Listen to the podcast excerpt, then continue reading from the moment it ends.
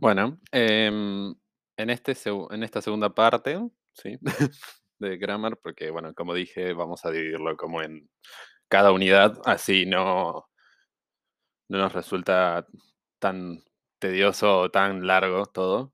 Sí, así que vamos a empezar con la Unit 2, que toma como primer tema los non-finite forms of the verbs. Sí, tenemos el primer caso que es eh, el to infinitive form, que eh, se divide obviamente en cuatro formas. Tenemos eh, el, simple, el simple infinitive, que es, eh, por ejemplo, decir to study, ¿sí?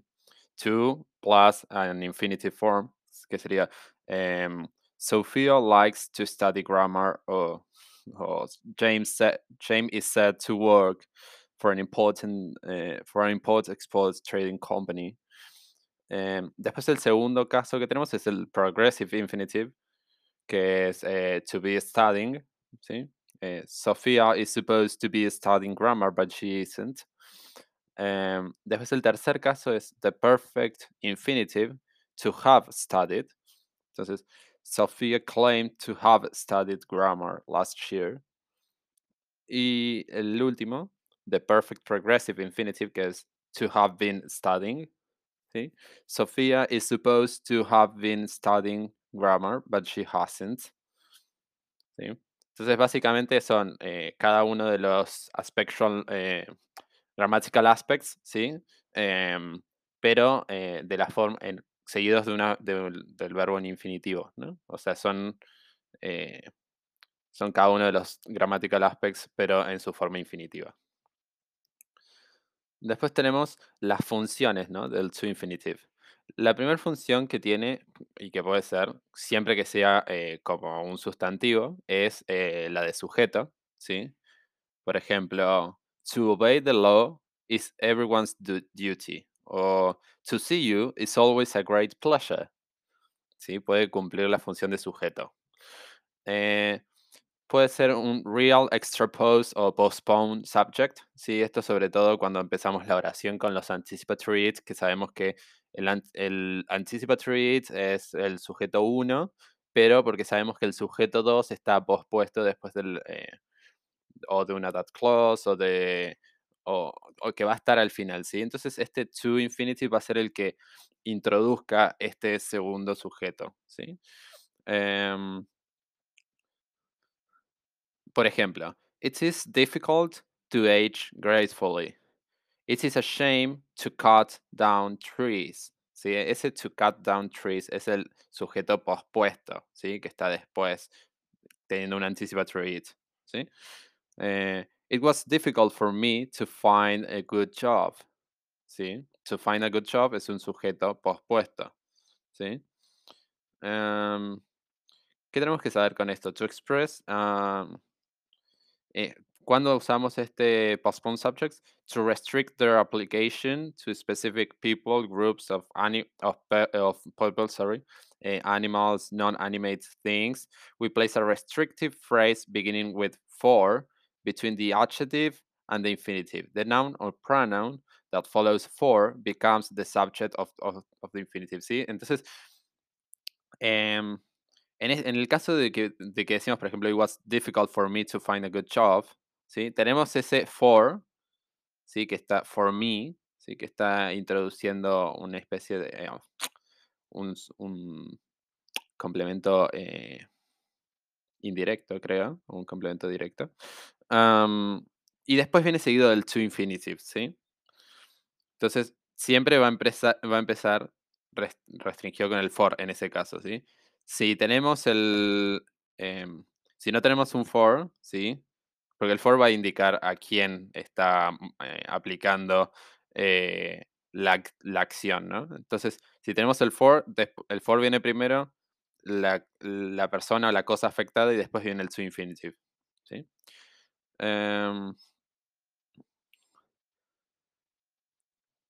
Veamos qué más.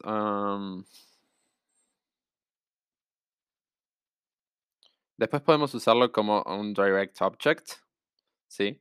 Por ejemplo, si decimos she likes to watch TV at night o I want you to go to bed now, ¿sí? tenemos el verbo, que termina siendo transitivo, seguido de un, direct object, ¿sí? un objeto directo. Después lo podemos usar como un real direct object, ¿sí? Que, ¿Cuándo se usa esto? The anticipatory, preliminary, uh, expletive, expletive or introductory or preparatory it, ¿sí? Direct object functions as a grammatical dummy or prop word in object position immediately after the predicator, standing for the extraposed real direct object that is always a clause. The clause can be finite, por ejemplo, um, I don't find it surprising that he has failed uh, the exam, or non-finite. I consider it impolite to treat people like that. ¿Sí? Entonces, eh, ¿cómo usamos eh, el real direct object? ¿Sí? Em, tenemos la... em, ¿Cómo se llama? Sabemos que eh, el verbo, ¿sí? El verbo de, por ejemplo, I found it difficult to do exercise, this exercise, ¿sí? Tenemos el it, ¿sí? El it está funcionando ahí como un, como una especie de dummy it, ¿sí? Eh, o preparatory it. Entonces, nosotros cuando pensamos el, eh, a quién está modificando el verbo, ¿sí? Automáticamente sabemos que viene seguido el verbo, ¿no? I found it, ¿sí? Eh, en, la- en el caso de las, ¿cómo se llama? Eh, finite y tanto también con las non-finite. Pero la diferencia con esto es que en las finite no vamos a tener un to infinitive porque la, forma to infinitive es una non-finite. Entonces, em, nosotros tenemos el it, que va a ser como el direct object ¿sí? de esa oración, pero después tenemos el to do, to do this exercise, ¿sí? que va a ser em, el real direct object, ¿sí? va a estar después de, eh, de este primer direct object ¿sí? que tenemos, que sería el it. Después lo podemos usar como un subject complement. ¿sí? Por ejemplo, your mistake was to hide the truth. ¿sí? Sabemos que el subject complement viene después de em, un linking verb. ¿Sí? Así que es importante que esté el linking verb y después siga esto. ¿sí? Entonces tenemos el linking verb y el, la forma to infinitive seguida que funciona como un subject complement. Después como un object complement. Por ejemplo, they knew him to be a spy. Entonces, ¿a quién está modificando to be a spy? A him. Y him es el direct object. ¿Sí? I knew him. I knew what him. ¿Sí? Entonces, em, en este caso, to be a spy es un eh, objeto, es un modificador de ese complemento directo. ¿sí? Entonces, ese direct object. Entonces, se convierte en object complement. Eh, otro ejemplo podría ser, the police reported the traffic to be heavy. ¿Sí? Entonces, si nosotros pensamos a quién está modificando to be heavy, a police o a traffic, a traffic, y traffic es un direct object. Entonces, esto lo convierte en un object complement, ¿sí? Recordemos que si tenemos un, un complemento que está, que está modificando ah, o está hablando del, comple- del complemento directo, ¿sí? Del, direct object, eh, va a ser un objet- eh, object complement, ¿sí? Es un, porque es un complemento de justamente este objeto directo. ¿sí? Después puede funcionar como a positive when the infinitive is not eh, derived. eh, sorry, today I'm I have a, a twist in my tongue. Uh, when we use an appositive, when the infinitive is not uh, derived from a relative clause. The relationship seems to be one of appos- apposition, generally be- eh, between commas. Por ejemplo, Alexandra's desire, ahí ponemos una coma, to become an actress, coma, went unfulfilled. O their plan, en este caso este puede ir sin coma, por ejemplo. ¿eh? Their plan to live abroad was put off. Nosotros lo pensamos como una aposición o una función apositiva, ¿sí? Porque lo podemos sacar de la oración y la oración sigue teniendo sentido, fíjense. Eh, esta misma oración que decíamos, their plan to live abroad was put off, es lo mismo que decir their plan was put off. El to live abroad está agregando una eh, explicación, ¿no? Está eh, desarrollando un poco más de qué, de qué se trata la oración, pero al final no, no, no genera un, un impacto, ¿no? Eh, recordemos que estas son eh, es una relative clause, ¿sí? Es una, una derivación que viene de una oración de relativo, ¿sí? Una subordinada de relativo. Em, esos son los usos que tiene em, el infinitive con una función de, eh, de sustantivo. Después como adjetivo tiene solamente dos usos, que es como post modifier o como adjectival complement. Eh, como post modifier es cuando el to infinitive puede ser usado eh, puede ser usado como un post modifier obviamente de sustantivos o de pronombres para eh, calificarlos, ¿sí? para darle una cualidad, em, o para mostrar eh, cómo ¿sí? pueden ser usados o qué es lo que se hace con ellos. ¿no? Por ejemplo, em, tenemos acá un par eh, de ejemplos. ¿sí?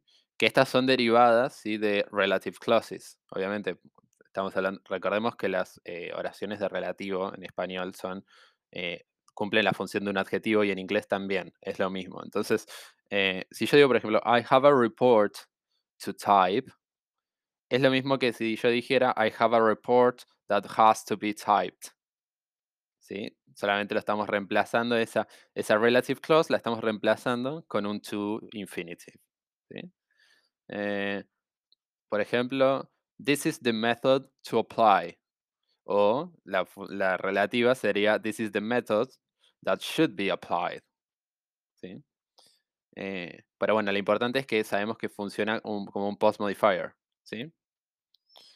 Em, y después como un adjectival complement puede ser eh, he was anxious to start o he difficult to work with.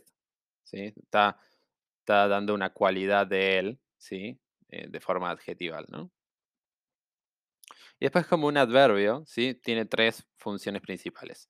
La primera función es un adverbial adjunct of eh, purpose, ¿sí? Un, complemento, como un adjunto de, de, purpose, de, propósito, ¿sí? Eh, por ejemplo, I came here to talk to you. Why I came here to talk to you. ¿Con qué propósito vine? hablar, eh, vine, vine acá para hablar con vos. Em, después la segunda opción es como un adverbial adjunct of result or consequence, como un adverbio de eh, resultado o consecuencia, ¿sí? Eh, que puede ser algo positivo o algo negativo, ¿sí? Em, cuando el resultado es algo no deseado, si el to infinitive por lo general está precedido por only, ¿sí? Y si es algo... Y la idea esta de consecuencias y resultado también eh, puede ser presentada con el uso de el, infinitive seguido de to y un adjective o, o enough o, bueno, so, adjective, as. Entonces veamos un par de ejemplos para hacerlo más práctico. Em, por ejemplo, Vamos a hacer una con una consecuencia positiva y una con una consecuencia negativa. ¿sí? John, uh, John got up early to be informed about the good news. ¿Sí? ¿Con qué, eh, o sea, cuál es la consecuencia de por qué se levantó temprano para ser informado ¿sí? sobre buenas noticias? Em, y una con una consecuencia más negativa, she got a new job only to have more problems. ¿sí? consiguió un nuevo trabajo solo para tener más problemas. sí, estamos ahí viéndolo como una. Eh, em, como una eh, consecuencia negativa. ¿sí? Y después el último uso que tiene como un adverb, el to infinitive, es como un adverbial eh, adjunct of cause or reason, ¿sí? un circunstancial de causa o de razón. ¿sí? por ejemplo, em, We wept to see you to see that sight. ¿Sí? Eh, eh, sería lo mismo que pensar como we wept because we saw that sight. ¿Sí? Eh, por esa razón, ¿sí? Sería que because of that.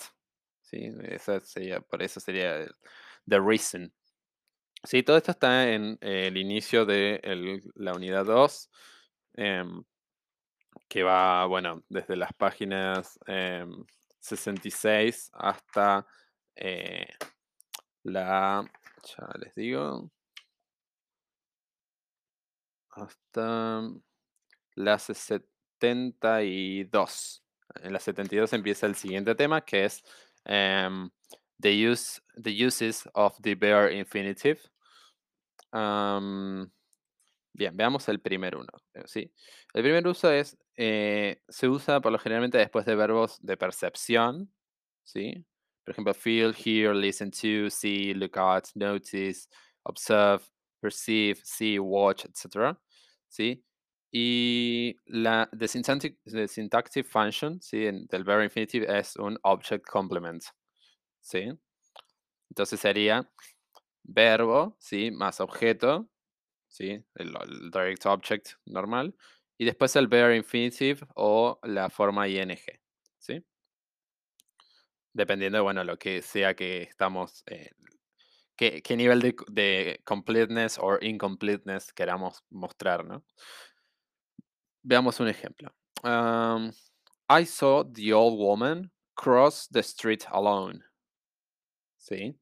En ese caso estamos viendo una acción que está completa, ¿no? Porque eh, la vemos, la, la consideramos una acción desde el principio hasta final, ¿sí? Vimos una mujer anciana, ¿sí? Que cruzó la calle sola. Cruzó la calle, ya lo hizo. Vimos la acción completa. Ahora, si yo digo, em, I saw the old woman crosses the street alone. ¿sí? En este caso es una acción que estaba en progreso en el pasado, ¿sí? Y que estaba eh, llevándose a cabo, ¿sí? Entonces tiene esta idea de incompleteness. Por eso tenemos que tener eh, presente, ¿no? Que eh, podemos usar este, el, la ing form para dar una idea de incompleteness y eh, usar el bare infinitive normal, ¿sí? Que sería decir cross solamente. Recordemos que el bare infinitive es, eh, a diferencia del to infinitive, no usa el to. Entonces solamente se mantiene el infinitivo solo, suelto. ¿sí? Em, el segundo uso es después de los causative verbs. em, make, let, help and have. ¿Sí? In the active voice. Eso es importante. ¿sí? Recordemos que es en voz activa. Eh, la función sintáctica ¿sí? de los bare infinitive en este caso también es de object complement. Eh, por ejemplo, eh, she let me go out last night, or don't make me laugh.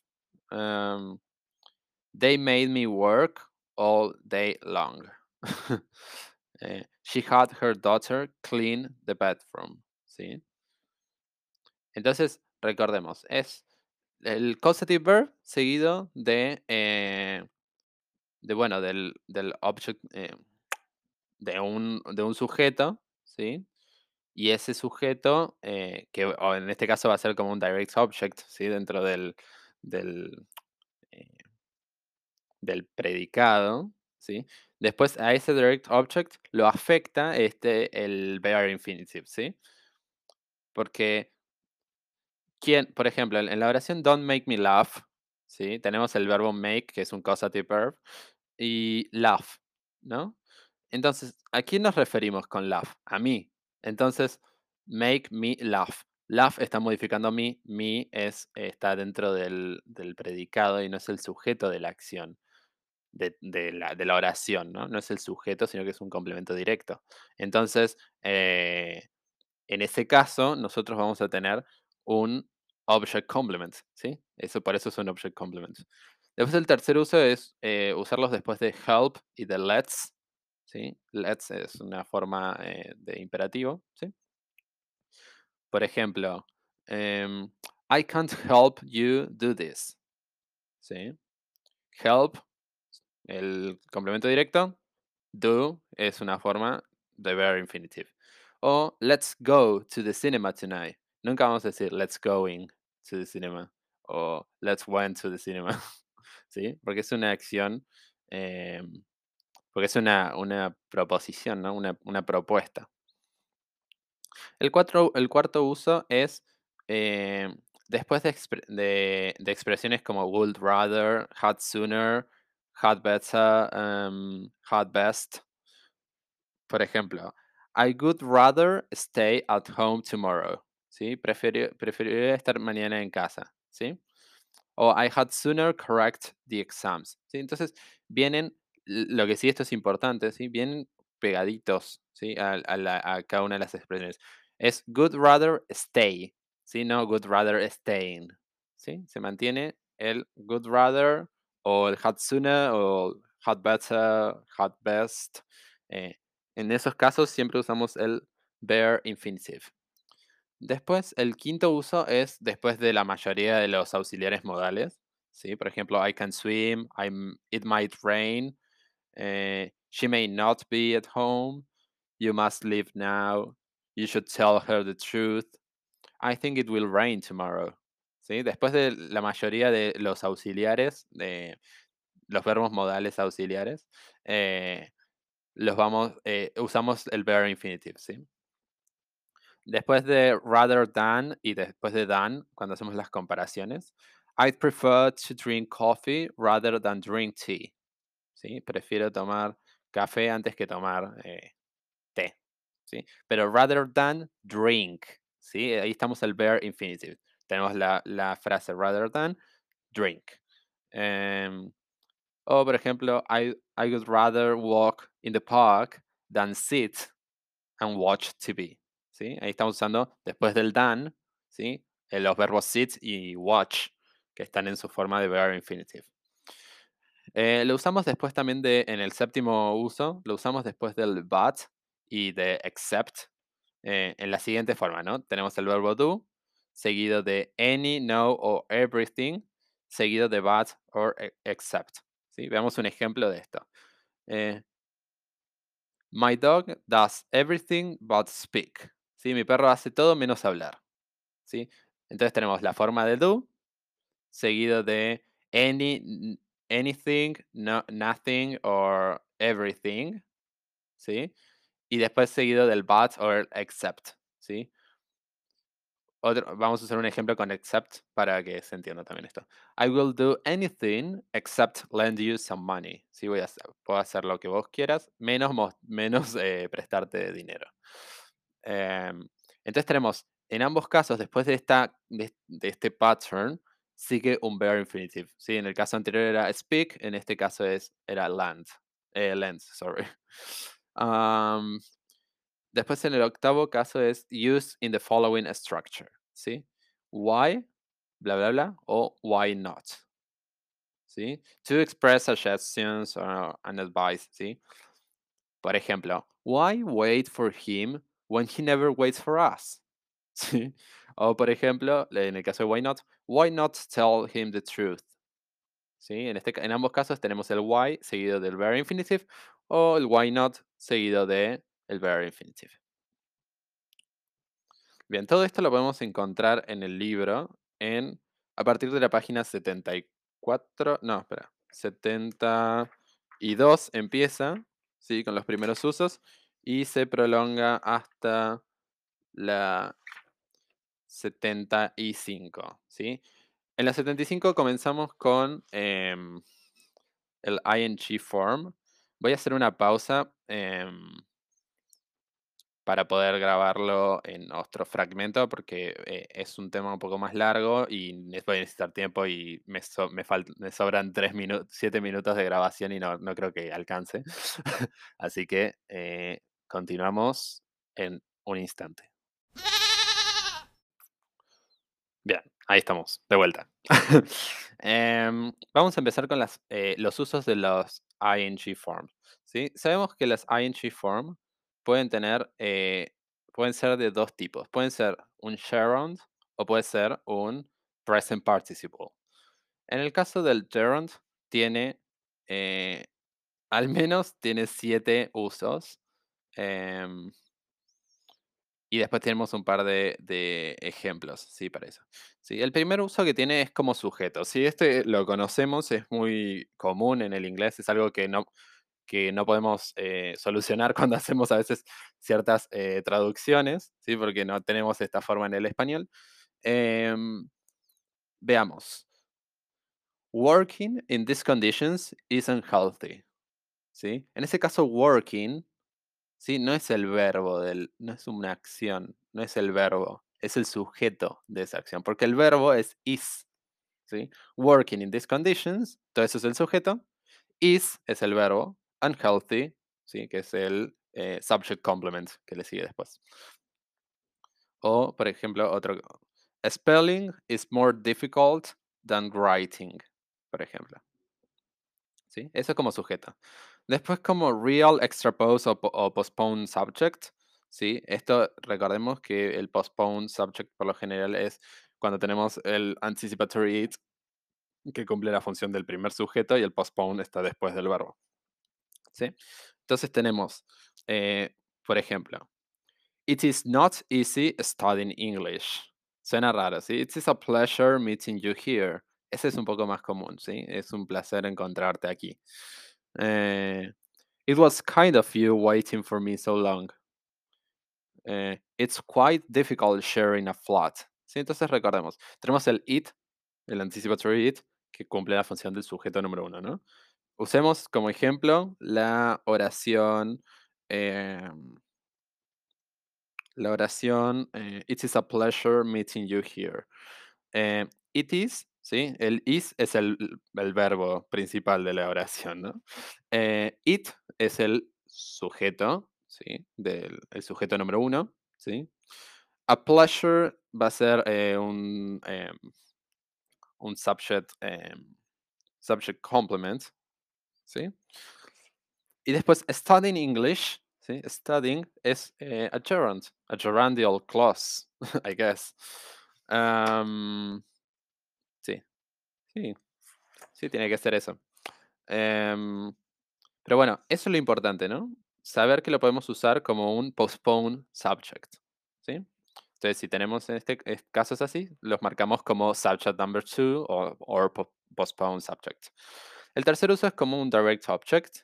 Por ejemplo, eh, your hair needs cutting, ¿sí? Uh, oh, I don't mind your eating, uh, your eating in class. ¿Sí? En este último caso, ¿sí? Veamos por qué es un, objeto directo, ¿sí? Tenemos I, ¿sí? Que es el, sujeto. Don't mind, que va a ser el, el verbo, ¿sí? Tenemos eh, porque tenemos el eh, auxiliar seguido del verbo mind, ¿sí? Del lexical verb. Y después, your eating es what, es la cosa que no, no le molesta, ¿sí? A la persona. Y después, in class es el lugar, ¿sí? Entonces, eh, en ese caso lo estamos usando como un direct object. Em, your hair needs cutting, ¿sí? ¿Qué es la cosa que necesita tu, tu pelo? que se, eh, que cortado. ¿Sí?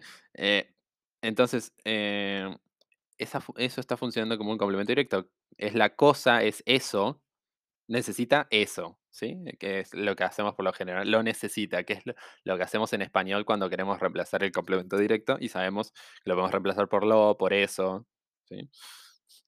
Después como un objeto indirecto también lo podemos usar. I will give dancing my best shot. ¿sí? ¿Por qué, funciona como un complemento indirecto en este caso? Bien, la respuesta es la siguiente. Si nosotros tenemos, em, si nosotros analizamos esta oración, I will give dancing my best shot, ¿sí? Dancing está funcionando como una especie de, em, de no, voy a decir persona, porque no es una persona dancing, pero está funcionando como si fuera una cosa animada, ¿sí? que le estamos dando un estatus, ¿sí? De, de, recipient of the, of the action, ¿sí? Entonces, eh, si analizamos la oración sintácticamente, I es el sujeto, will give va a ser el verbo, ¿sí? Dancing, y entonces pensamos, pues, ¿qué sería my best shot? My best shot es eso. Lo, eh, lo voy a dar, ¿entendés? Le voy a dar a... Eh, le daré mi mejor, eh, y ahí es donde entra el le. ¿sí? En español nosotros reemplazamos el objeto indirecto con le. Entonces, si decimos le daré mi mejor, eh, lo mejor de mí, o le daré mi mejor intento, ¿sí?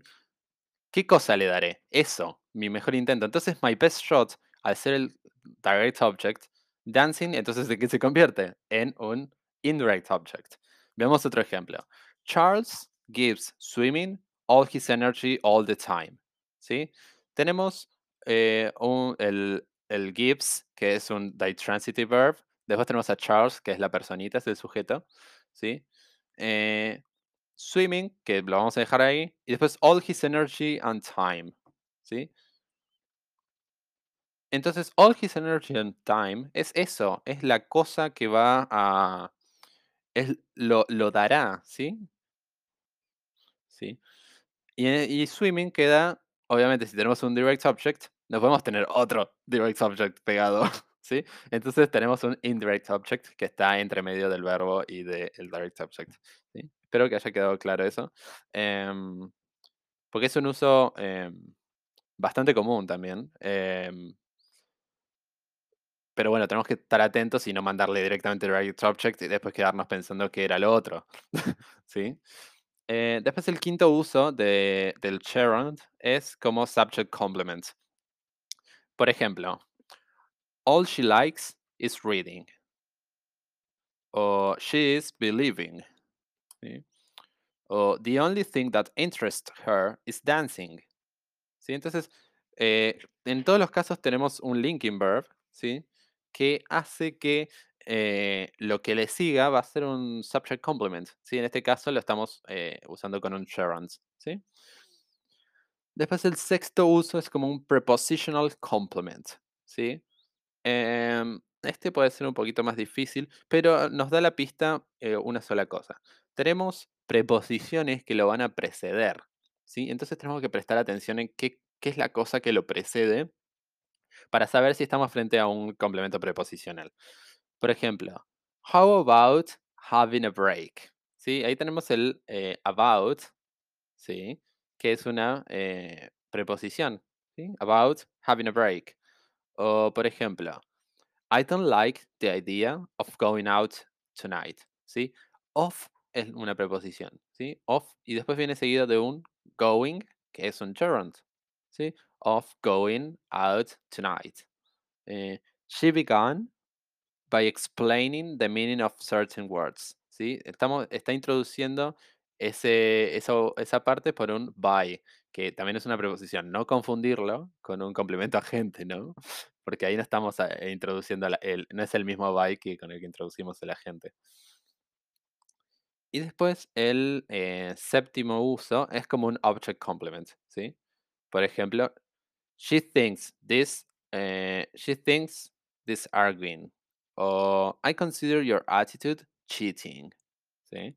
Considero tu actitud, eh, considero eso, que sería tu actitud, que va a ser un objeto directo. Entonces, cheating está hablando de la actitud, ¿sí? No de la consideración, ni de mí.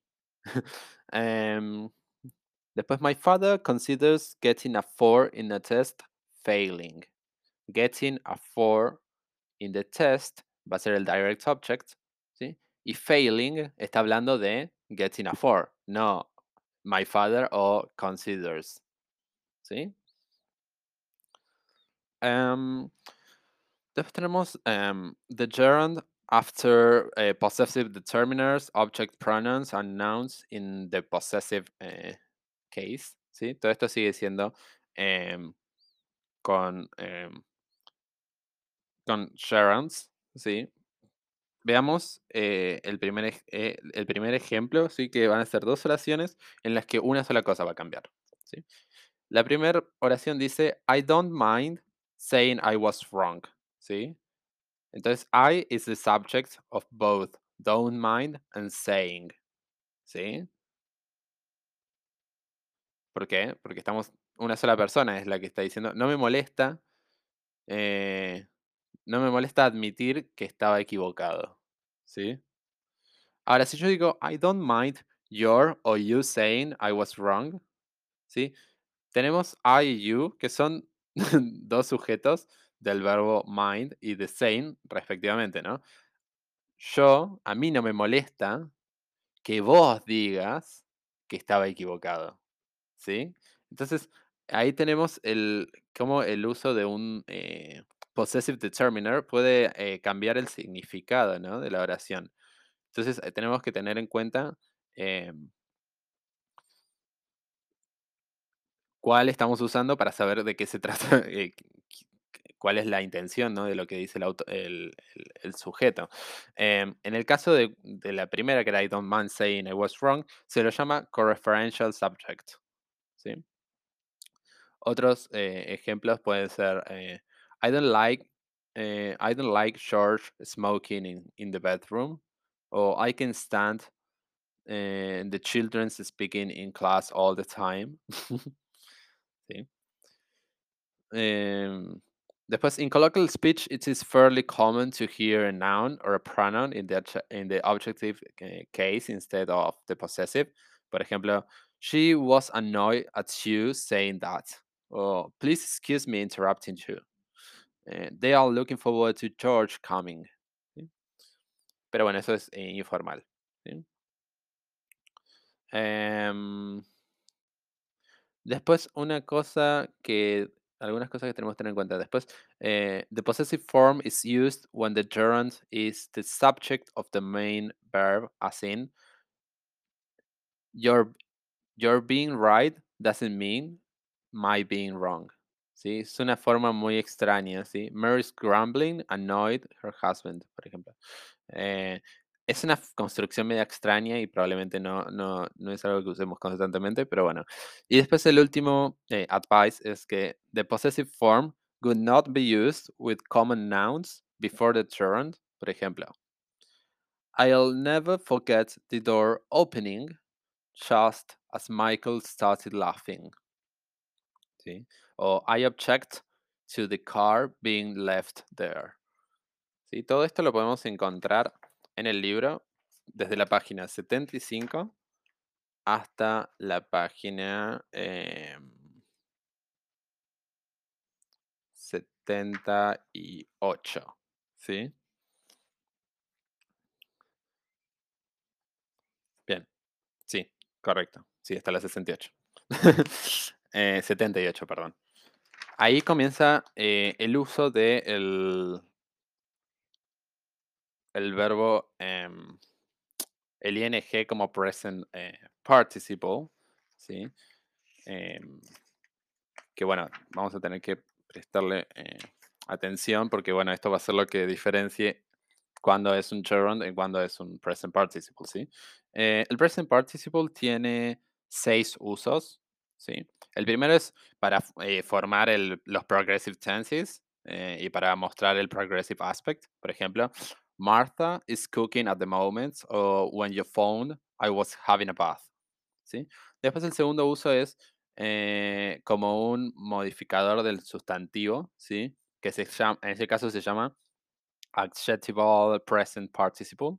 Por ejemplo, cuando decimos a boring speech, an exciting story, eh running water, eh, a foreign speech, ¿sí? En todos estos casos, lo po podemos parafrasearlo como decir: "A speech that is boring, a story that is exciting, water that runs", ¿sí? No es una una, eh una es es como cuando hacemos la la la la diferenciación sleeping bag y sleeping baby. Eh, en el caso de sleeping baby, is a baby that sleeps, ¿ya? En el caso de los, eh, sleeping bag, it's a s bag for sleeping, ¿sí? It isn't a bag that sleeps, right? Eh, entonces, ahí estamos frente a, eh, en el caso de a baby that sleeps, estamos frente a un present participle, mientras que, con esta función adjetival, mientras que a sleeping bag estamos frente a un gerund. El tercer uso, eh, puede ser como un subject complement, ¿sí? Por ejemplo, this book is quite interesting, um, the story she told me was rather exciting, the film I saw last night was really moving. Sí, en todos los casos viene después del linking verb. Em, el cuarto uso es como un object complement después de verbos de percepción, ¿sí? I found the child sitting outside. And I saw them fighting. I heard them arguing all night.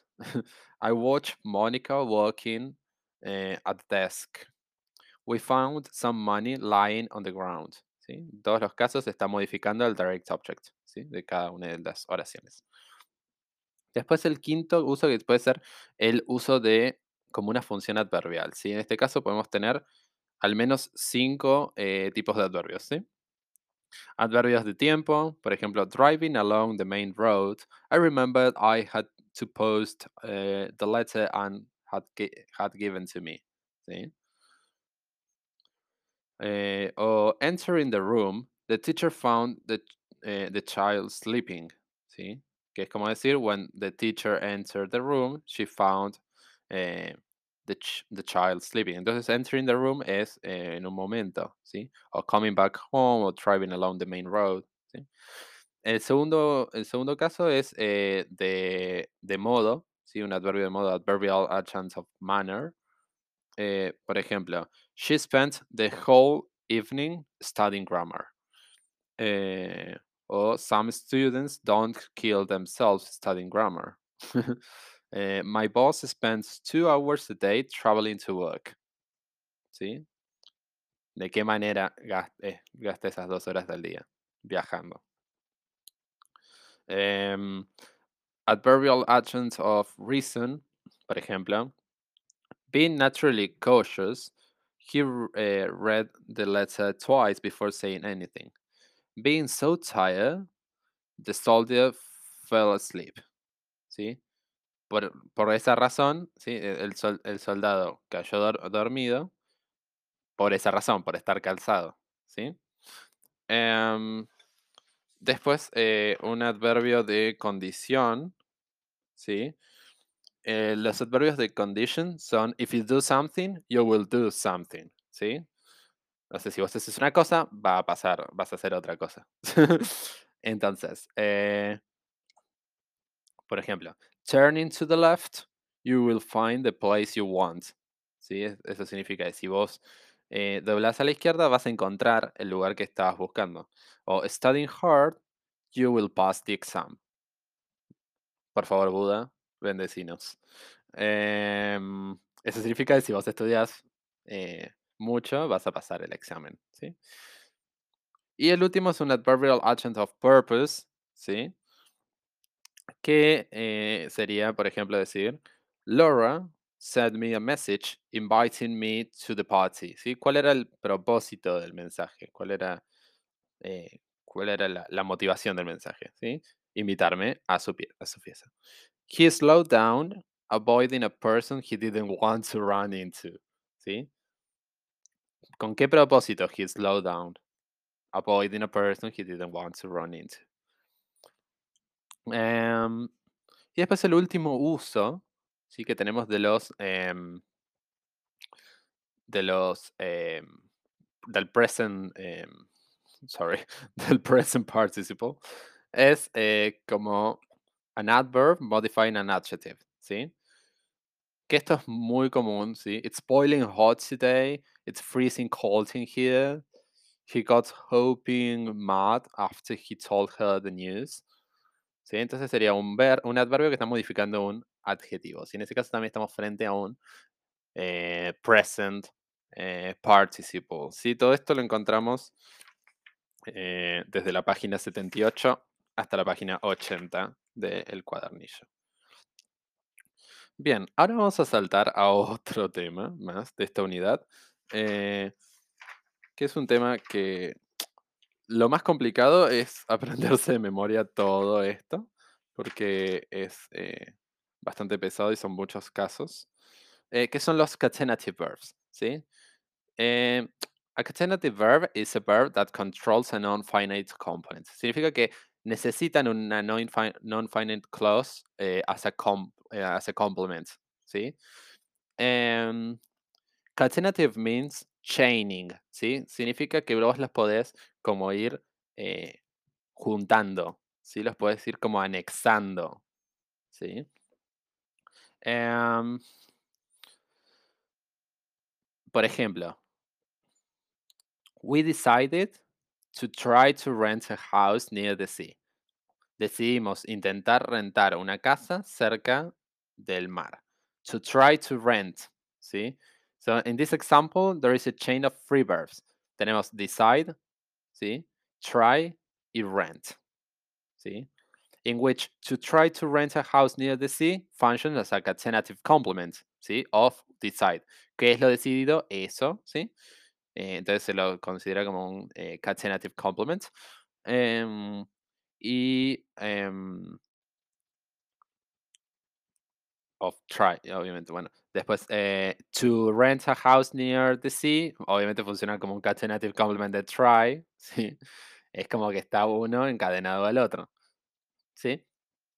Eh, otro ejemplo podría ser, eh, we decided to try to, pers to persuade Bill to help us rent a house near the sea. En este caso tenemos cuatro verbos, decide, try, persuade y help. En el caso de decide, el complemento que tiene es to try to persuade Bill to help us rent a house near the sea. En el caso de try es el complemento que tiene, el catenative complement, es to persuade Bill to help us rent a house near the sea. En el caso de persuade es Bill to help us rent a house near the sea. Y en el caso de help es us rent a house. ¿Sí? ¿Se entiende cómo eh, van conectados? ¿Sí? Eh, entonces, todos estos em, catenative verbs, ¿sí? Em, van a estar en una lista muy, muy larga, que están en la página 83, 84, 85 y 86. Em, y después antes de pasar a esta eh, inmensa lista, ¿sí? hay que aclarar que en inglés tenemos grupos de verbos que eh, siguen como su pattern, ¿sí? Los verbos seguidos en ing, verbos seguidos por to infinitive, verbos, eh, verbo, pronombre y el to infinitive, eh, verbos, objeto y el verb infinitive, prepositional verbs seguidos de ing, o verbs plus object plus preposition plus ing. Ya los vamos a ver ahora con los, eh, la larga lista de catenative verbs. Em, los que están seguidos en ING van a estar en la primera página, en la página 83 y un pedacito del 84, así como eh, advise, anticipate, avoid, complete. ¿sí? Veamos algunos ejemplos de esto. ¿sí? En el caso de advise, she advised writing, eh, waiting sorry, until the following day. O I anticipate having a good time at the party. Em, she delayed giving an answer. O he denied stealing my watch. Um, she dislikes watching soap operas. ¿Sí? Entonces, todos los que están ahí al principio eh, van a ir eh, seguidos de ing, ¿sí? que son bastantes. Después eh, tenemos los verbos seguidos de to infinitive, como por ejemplo afford, agree, appear, ask. ¿sí? es muy común beg, care. ¿sí? Entonces, si yo digo, she asked to come with us. She begged to come with us.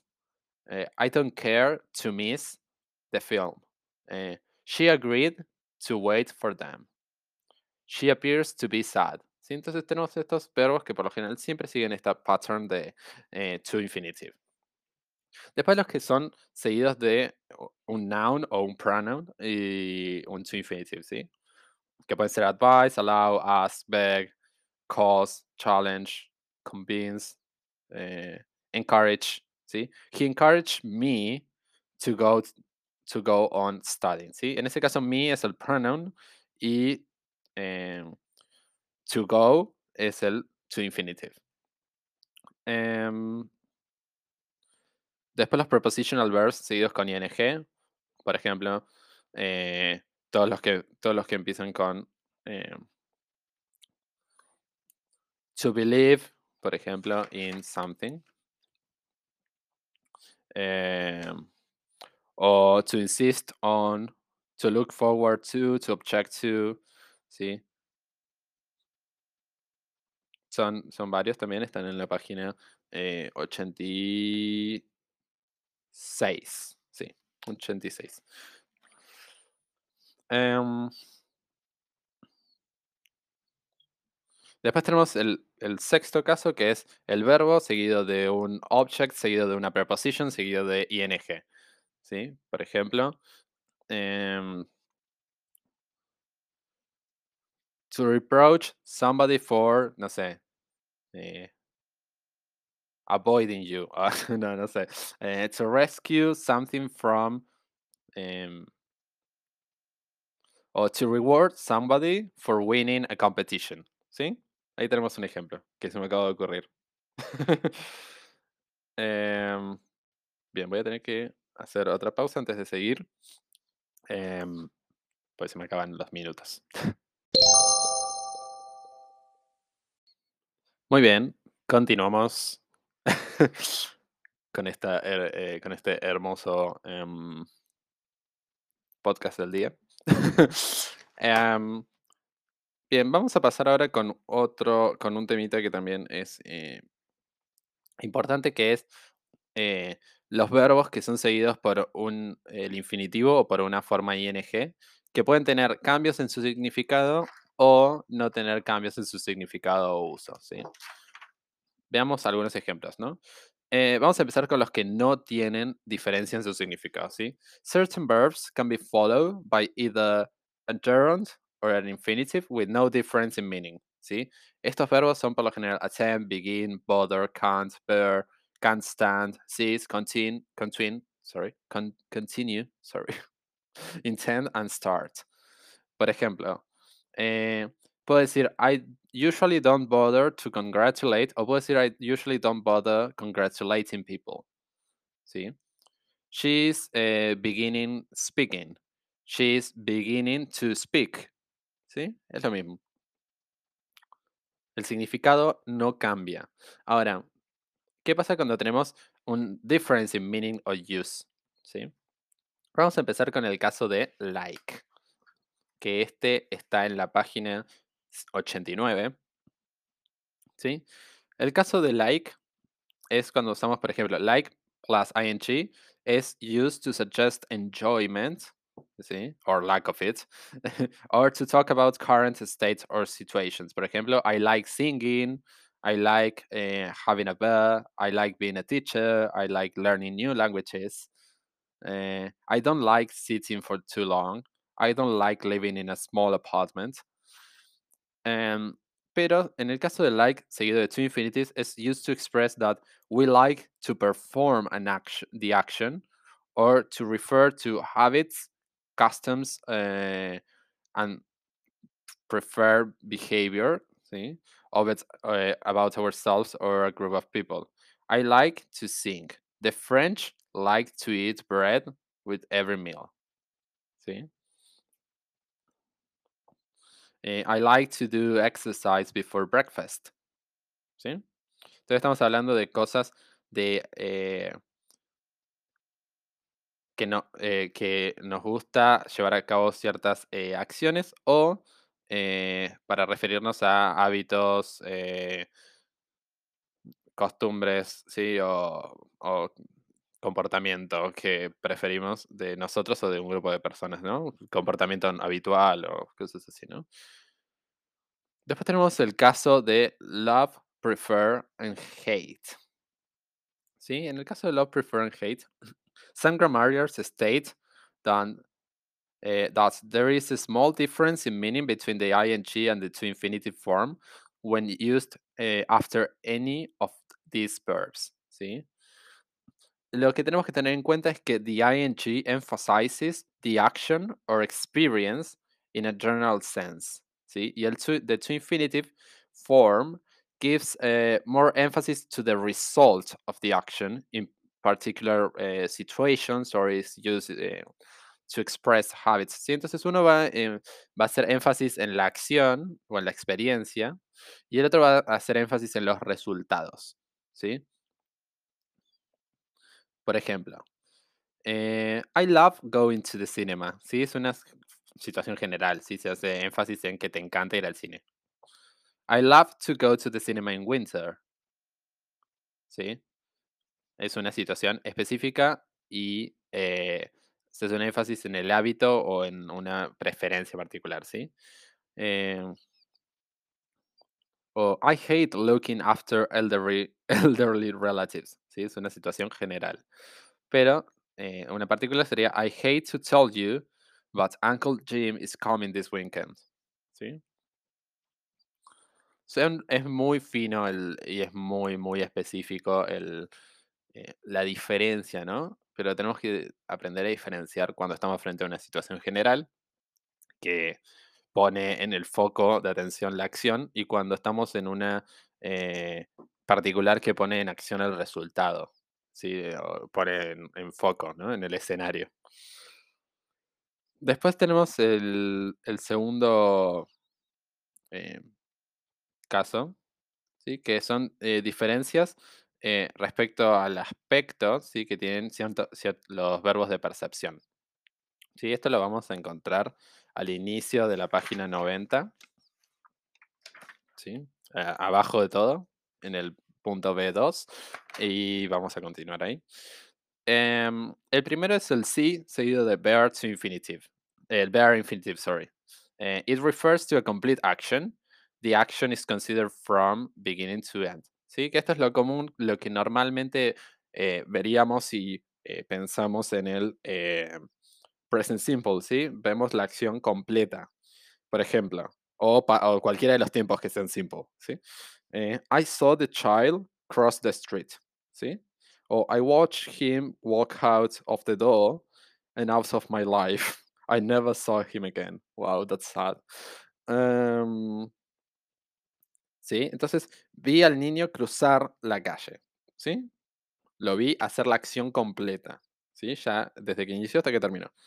Ahora, con sí seguido de ing, it refers to an action in progress. An incomplete action, only part of the action is considered. ¿sí? Entonces tenemos em, la diferencia es que con los tiempos de progressive estamos viendo solo un momento, porque como se está llevando a cabo la acción, solo estamos viendo ese pedacito de la acción y no la estamos viendo completa desde que inició hasta que terminó. ¿Sí? Entonces, si yo digo I saw the child crossing the street, es que lo estoy viendo ahora que está cruzando la calle. O, lo- o- o en ese momento lo vi que estaba cruzando la calle. ¿Sí? Que estaba en progreso la acción. Em, después, differences concerning time reference con los verbos remember, regret y forget. ¿Sí?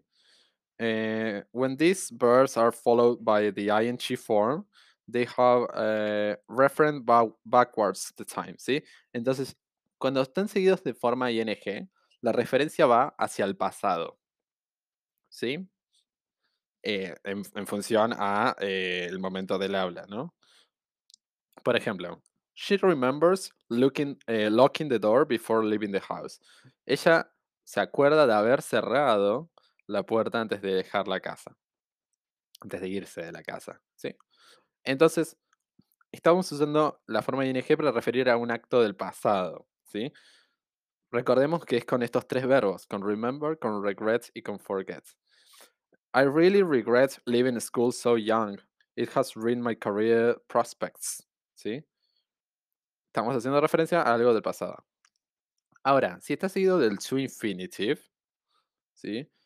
La referencia es hacia el futuro, ¿sí? Es una acción que, eh, que deberíamos hacer en el futuro, ¿sí? Entonces, por ejemplo, remember to lock the door before you leave the house. Acordate de cerrar la puerta antes de irte, ¿sí? Entonces, en ese caso estamos hablando de algo que vas a hacer a futuro. ¿Sí? Entonces, esa es la diferencia con estos tres verbos. Después, eh, otras differences concerning meaning, ¿sí? Tenemos eh, el verbo mean, seguido de to infinitive, que es intend to do something, ¿sí? La intención de hacer algo. Por ejemplo, nothing will stop them from their inquiries. They mean to get the bottom of this strange business. ¿Sí? Eso es una intención de hacer algo. Pero mean, seguido de ing, es involves o results in. ¿Sí? Em, entonces, eh, becoming an English translator, translator sorry, means studying hard, ¿sí? Implica, ¿sí? Esa es la diferencia en el significado, ¿sí? Porque el primer mean es, eh, tiene la intención de, pero en el segundo mean, seguido con ing, es implicar, implica hacer cierta cosa. Después con go on, seguido de to infinitive, es stop one action and change to another. ¿sí? The scientist walked on stage and went on to describe the experiment. ¿sí? Frenó de hacer algo para hacer otra cosa. ¿sí? Y después go on, seguido con ing, es continue doing something, la misma actividad. The oral exam had finished, but the students went on talking. ¿Sí? El examen terminó, pero los, los estudiantes continúan hablando. Em, después con stop, podemos tener stop seguido de to infinitive, que significa cease, finish an action in order to do another one. Por ejemplo, before you make your decision, stop to think about the consequences. ¿sí? Antes de que tomes tu decisión, para un minuto y pensá en las consecuencias. ¿sí? Es dejar de hacer una cosa para que hagas otra. En el caso de stop seguido de ing, es cease and finish an action. ¿Sí? Can you stop talking, please? The film has already started. ¿sí? Pueden dejar de hablar. La, la película ya ha comenzado. ¿sí? Entonces, es, es eh, uno es para dejar definitivamente y el otro es eh, dejar eso para iniciar otra cosa. ¿sí? Después el, los, eh, el penúltimo que tenemos de acá de, de differences concerning meaning es con try. Try seguido to infinitive es to make an effort to do something, eh, something difficult. ¿Sí? Hacer un esfuerzo para hacer algo que sea complicado. We tried to explain the situation to her, but she didn't listen to us. ¿Sí? Tratamos de explicarle la situación a ella, pero no nos escucha. ¿sí? Algo difícil. Ahora, try seguido de ing es to do something eh, as an experiment and see what happens. ¿sí? Entonces sería, la diferencia es que en este caso tratamos de hacer, eh, hacemos algo que es un experimento y vemos qué sucede. ¿sí? If you have difficulty sleeping, why don't you try reading uh, for a while before turning out uh, the light? ¿Sí? En este caso, try reading es, ¿por qué no probás hacer algo para que esta otra cosa pase? No es tratamos de explicarle. ¿Sí? ¿Se entiende la diferencia ahí? Y después el último, eh, concerning meaning, es eh, propose. Propose seguido de to infinitive es intent. ¿sí? Es la intención. I propose to complain about his behavior. Propongo que nos quejemos ¿sí? Eh, de su comportamiento. Y después propose seguido de ing es una suggestion. ¿sí? El primero es una intención, el segundo es una sugerencia. ¿sí? Propose con ing es I propose trying the new Chinese restaurant. Es ¿por qué no vamos ¿sí? a comer el Chinese? Es una sugerencia. Mientras que el primero es más como una intención de algo que hacer. I propose to complain about his behavior. Como eh, tengo la intención, ¿no? De, eh, de eh, complain. no me sale la palabra en español, complain. about his, his behavior. ¿Sí? Y después eh, lo, último es differences concerning voice, ¿sí? Con cuatro verbos, con deserve, con need, con want y con require. When these verbs are followed by the two infinitive, they have an active meaning. And when they are followed by the ing form, they have a passive meaning, ¿sí? Veamos los ejemplos. You deserve to shoot first, ¿sí? En ese caso es un active meaning. Pero después si decimos you deserve, significa que la persona es la que está llevando a cabo ¿no? la acción. Em, ahora, si yo digo you deserve shooting first, it's a passive meaning. You deserve to be shot first. ¿sí? Eh, en este caso, otra persona es la que hace. Vos deberías ser disparado primero. Eh, You need to paint your house, ¿sí? Vos tenés que, necesitas pintar tu casa. You, your house needs painting, ¿sí? Passive voice. Your house needs need to be painted. Uh, my job requires me to handle many letters from abroad. ¿Sí? Active voice. Mi trabajo requiere eso. Ahora, si yo digo passive voice, this- these photos require careful handling. ¿Sí? These photos require to be handled carefully. ¿Sí? Entonces, en ese caso podemos usar ¿sí? el, el to, el to be, ¿sí? O el to plus eh, eh, a be form eh, plus an participle para ver si, si realmente está en pasiva o está en activa y en, en ese caso. Pero bueno, lo que tenemos que recordar es que el to infinitive con esos cuatro verbos tiene un, significado de voz activa, mientras que el, el significado o, el- o la forma que tiene el, el, el ing form es con eh, significado de pasiva. De esta forma, concluimos exitosamente la unidad número 2.